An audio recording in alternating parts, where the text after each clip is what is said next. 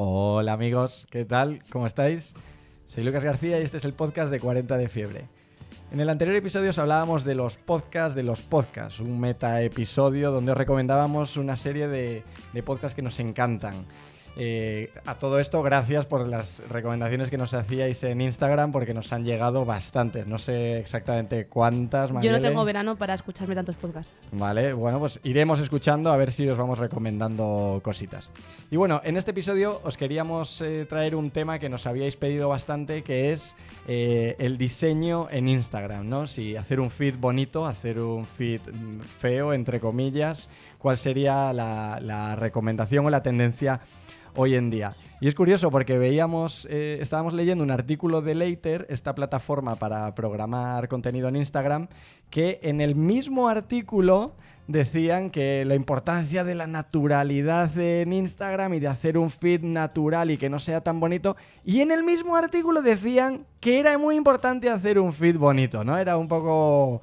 Sí, eh, se contradecían un poquito. Era, era paradójico, era como...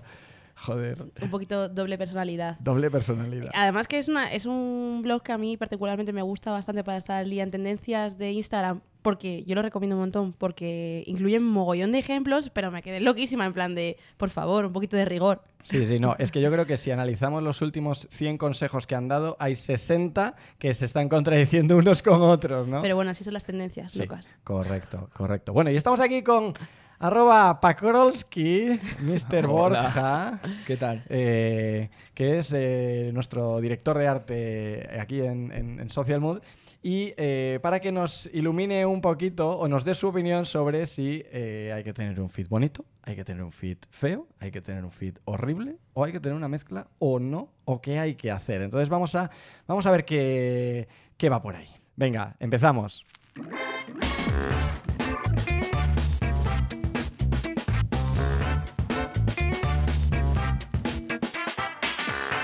Sí, porque además hay dos perspectivas. Desde, desde luego, una muy clara de táctico, de qué supone tener un feed cuidado a nivel táctico, y luego otra de marca, eh, identidad visual, etcétera. No sé qué opinas tú, Borja, pero yo creo que va por ahí.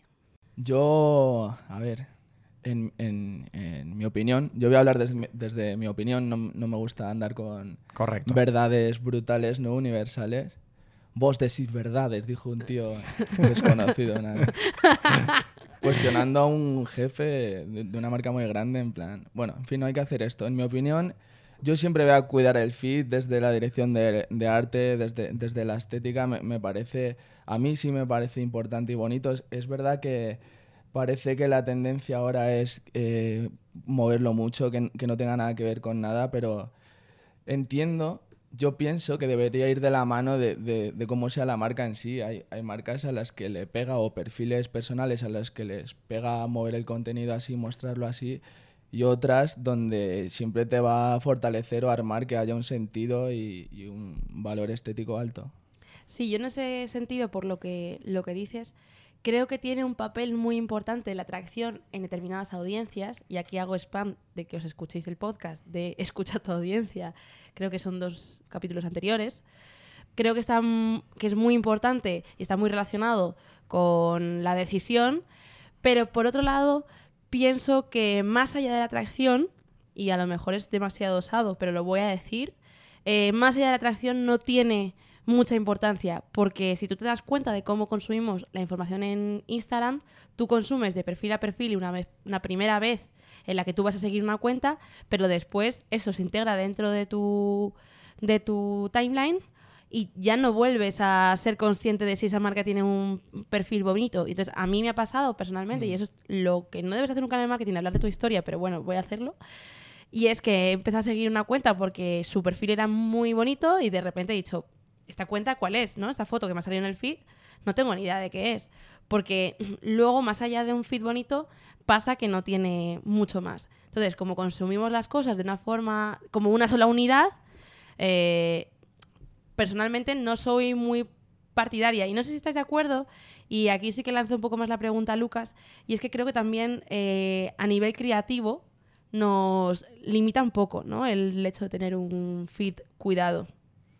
Bueno, nos, limita, pero también nos da nos da eh, escala o perspectiva. O sea, podríamos salirnos del, del grid de, de 3, eh, podríamos salirnos del grid de 6, de 9, o sea, podríamos hacer cosas eh, diferentes. El problema eh, el problema está en todo ese contenido que está alrededor de las tres fórmulas que mejor funcionan en Instagram, los cuatro fotos que tienes que hacer, eh, los cuatro filtros que hay que poner en VSCO, los... O sea, hay tanto contenido alrededor de lo que debes hacer que al final la gran mayoría de marcas, perfiles, etcétera, están haciendo siempre lo mismo. O a un perfil está funcionando genial utilizar imágenes muy planitas eh, o, o hacer sesiones de tres fotos y ya está todo el mundo empieza a hacer sesiones de tres fotos. Para mí, no va, no, eh, rompiendo un poco este debate, no va tanto de si el feed es bonito o no bonito, es si tiene coherencia con lo que te apetece contar. Que nos estamos obsesionando mucho por, eh, por la primera apariencia o la primera sensación y no tanto por el mensaje que va detrás, que si está asociado con tu marca y los valores o no. No sé qué, cómo Sí, lo ves. Es, es- es verdad que, que, bueno, mm, igual de superficial casi que es la misma aplicación, ¿no? Parece que cogió mucho valor e- el aspecto, la apariencia en, esta plataforma. Estoy de acuerdo con lo que dice Marielle, que tiene un, un punto, o sea, hay un punto muy álgido de, importancia en el aspecto en, el primer vistazo, pero solo por eso ya me parece que merece la pena. Es como ir por la calle y ver un bar lleno o un bar bonito, entras una vez y vas a querer volver porque te ha gustado la... No es ese Sí, ahí, ahí- ahí en lo del bar es como si es trucho o no es trucho, ¿no? Que si entras, eh, eh, eh, parece por fuera que es un bar fantástico, súper bonito, entras y es todo de plástico, Eso es. ¿sabes? Es todo un poco trucho. Entonces esto no dejaría de ser lo mismo que en Instagram, ¿no? Exacto. Todo parece súper bonito y luego en tu día a día en el timeline eh, solo hay mierdas. Es, es eso, lo que acabas de decir, igual has entrado porque era muy bonito, pero lo- la música es una basura Sí. o de lo que se habla allí dentro es una, una mierda, ¿no? Eh, para poner así algunos ejemplos un poco sobre la mesa, eh, acabo de acordarme de ahora de un ejemplo súper interesante que aúna las dos cosas. Y Vale. además es que es una influencer. Te acabas de acordar justo ahora, Me he acordado ahora mismo porque estaba pensando. mm, lo siguiente que tengo que decir son ejemplos. Entonces voy a pensar ejemplos. Vale, no. Pero el tema es una influencer que es Gigi Vives, que es una in- influencer bastante popular. Y Arroba Gigi Vives. Creo que sí. Ah. Mm, te diría que sí. ¿Con B con V? Con V. Mm, creo que las dos con V. W, W, W. Bueno, pues el tema es que esta influencer eh, tiene un feed cuidado, muy estético, en el que tiene un poquito formato de mosaico sin ser completo, pero juega muy bien con el algoritmo en el sentido de que yo no voy a ver dos veces, eh, o sea, si hace dos publicaciones no las voy a ver seguidas, o a lo mejor solo veo una. Entonces, a lo mejor publica dos contenidos iguales con una pequeña variación y una historia distinta en, el- en la descripción y le funciona estupendamente también lo que decimos. Cada cuenta es un mundo, pero creo que ella ha encontrado un muy buen equilibrio entre ambas cosas, entre la táctica y el diseño. Sí, yo creo que no caigamos en el error de como a ella le funciona eso, hagamos eso, sino que busquemos nuestras propias fórmulas, pero, Pero es- está claro que Inspiración. es inspiración, sin duda. Luego hay, también quería decir, eh, dependiendo de, o sea, todo, creo que lo que realmente importa es el perfil, el objetivo que tengas, o sea, eh, un director de arte o un ilustrador, por ejemplo, que, que mantenga una misma línea. En, en ilustración sobre todo se mira mucho. Muchos ilustradores buscan tener una identidad, un código que se, que se reconozca y, y es algo que es como el primer éxito ¿no? de alguien que se dedica a ilustrar.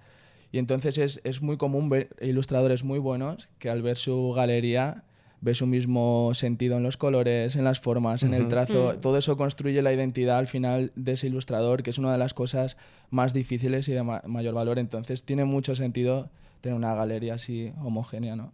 Sí, ¿para qué lo quieres, no? Al final el Eso ilustrador, el diseñador, etcétera, no dejan de estar vendiendo su trabajo. Eso ¿no? es. Entonces, tener claro el objetivo, yo creo que es un principio que la gente, en principio todo el mundo habla de lo primero es tener claro los objetivos y luego cuánta gente o cuántas marcas no tienen ni idea de por qué o para qué están en Instagram o para qué, sobre todo para nosotros la pregunta clave siempre ha sido ¿para qué voy a seguir a esta marca en Instagram? Esa es la pregunta, ¿no? ¿Para qué te va a seguir tu audiencia? Si no lo tienes claro tú, creo que lo normal es que ya no sea ni un feed bonito ni no bonito, es que no te funcione ningún contenido que hagas. Bueno, más allá de, de esto, yo quiero hacer una petición. Porque Popular. estoy, sí, muy popular. Y es mosaicos mosaicos no, de un- no. mosaicos Mosaicos, no, no, por favor. de una misma foto dividida en tres, porque acabas subiendo una, en una publicación una mano suelta, en otra un pie y en la, y la del medio una persona, que es la única publicación que tiene sentido, pero a lo mejor la ven dos personas. Es terrible pero, esto. Pero ojo, ah, sí, a mí me parece es terrible, invocar pero- al unfollow Es- de, es de una, invocar con al una- demo- con al una diablo. osadía tremenda. Invocar al diablo. Pero ¿y si, y si en esos contenidos jugásemos con eh, culo o codo? Eh, ya no sería otra guay. cosa, ya sería otra cosa. De ¿eh? repente es jugón. Eh, Me de gusta. repente, claro, o sea, si es, si es jugón, si, está, eh, si es premeditado y está bien elegido, creo que tiene sentido. El problema es eso, querer, querer que solo buscar el feed por el feed, ¿no? De repente que aparezca una mano, en- una persona entera y en la mitad de las fotos no tienen ningún sentido por sí solas. La foto o una publicación tiene que tener sentido por sí misma. Ya está, no hay, no hay más. Eso es. Os diré y no me, me quiero sentir un- o echarme flores o un rollo así, pero yo me vi en el reto de intentar hacer un mosaico y que a la vez tuviera sentido cada foto individual. Y creo que más o menos lo conseguimos con una marca de surf, pero era tan difícil que también fue muy abandonada la marca de surf. Hicisteis dos y, y ahí se acabó. Yo he de decir que, y, Borja se va a reír porque siempre saco este ejemplo, pero creo que la cuenta que se corona como la reina del mosaico, la utilidad, etcétera, es una cuenta que tiene un huevo de tiempo, que creo que es Rick and Morty Universe. Bueno, bueno, es que sí, este No, es el ejemplo sea, de Marielle, ¿eh? Este es De verdad, es brutal. Porque... Hablamos de Instagram estático. sí, estamos hablando de Instagram Este- estático. Este modelo. Entonces, eh, es una cuenta que lo que hizo fue hacer un único. Da para otro capítulo el Instagram estático. Da para. O sea, es una cuenta que tiene un único feed, que es una foto cortada. Todas las fotos en sí tienen como un pequeño mini universo. Y cuando abres la foto, tienen etiquetada otras cuentas que te traslada a otro universo de Ricky Morty. O sea, una currada. Creo que tiene un huevo de tiempo que te hablo Sí, que es como de sí. 2016 o así. Pero de verdad que lo voy a seguir defendiendo. Fíjate con cómo, cómo qué, qué- qué millennial es Marielle, que para ella un huevo de tiempo son tres años. ¿eh? Es increíble. o sea, está en otro universo totalmente diferente. ¿no? El espacio-tiempo es, es- Pero es- es vamos. diferente. Entonces, eh, venga, eh, recomendaciones finales antes de terminar, ¿qué diríamos? Yo, eh, bueno, primero eh, os voy a contar una anécdota que me, ha hecho mucha gracia, es como de ahora mismo, además, es de ya, y, y es que os traía un perfil eh, para recomendar aquí en la mesa, que es, que es una chica que se llama Sara Goetz, ella como ordena su galería es cromáticamente desde hace cinco años o así, y justo hacía tiempo que no lo veía y hoy al revisarlo he visto que como hace una semana ha parado de hacerlo Es que, era mucho claro, es muy carga significativo mental, ¿eh? porque, claro, eh, eh, son, es un poco unos grilletes. Es lo que os contaba del mosaico, que Yo funciona de manera mismo. individual, que cuanto más engrilletado es, más complicado es ser constante, más esfuerzo. Y esta chica parece haber petado cuando tenía un perfil que yo he visto además ha influenciado a un montón de peña a hacer Vamos estas a- galerías cromáticas. Vamos me- a intentar, vamos a intentar escribirla y preguntarle por qué ha parado, porque igual Joder, es por otro sí. motivo radicalmente diferente, pero Ay, si por favor, fuese no. por el motivo psicológico sería fantástico, ¿no? Es en plan, oye, es que ya me sentía que ya no podía más, tenía que abandonar esto, he, he ido al psicólogo muchas veces. eh, Sí que es cierto. Ayúdame, señor. Ayuda- Sí que es Vamos a cierto contactar. Que hay, que hay influencers que lo han que lo he leído y han puesto publicaciones en el sentido de venía haciendo esto, intentando hacer una foto al día eh, que encima encajara cromáticamente y me estaba suponiendo una carga mental de la leche. Voy a publicar lo que me dé la gana, aunque en- no encaje visualmente. O Sí. yo funciono por unidades, funciono por fotos, no por, funciono por feed, porque la presión de tener que estar haciendo mucho contenido que encima encaje es horrible.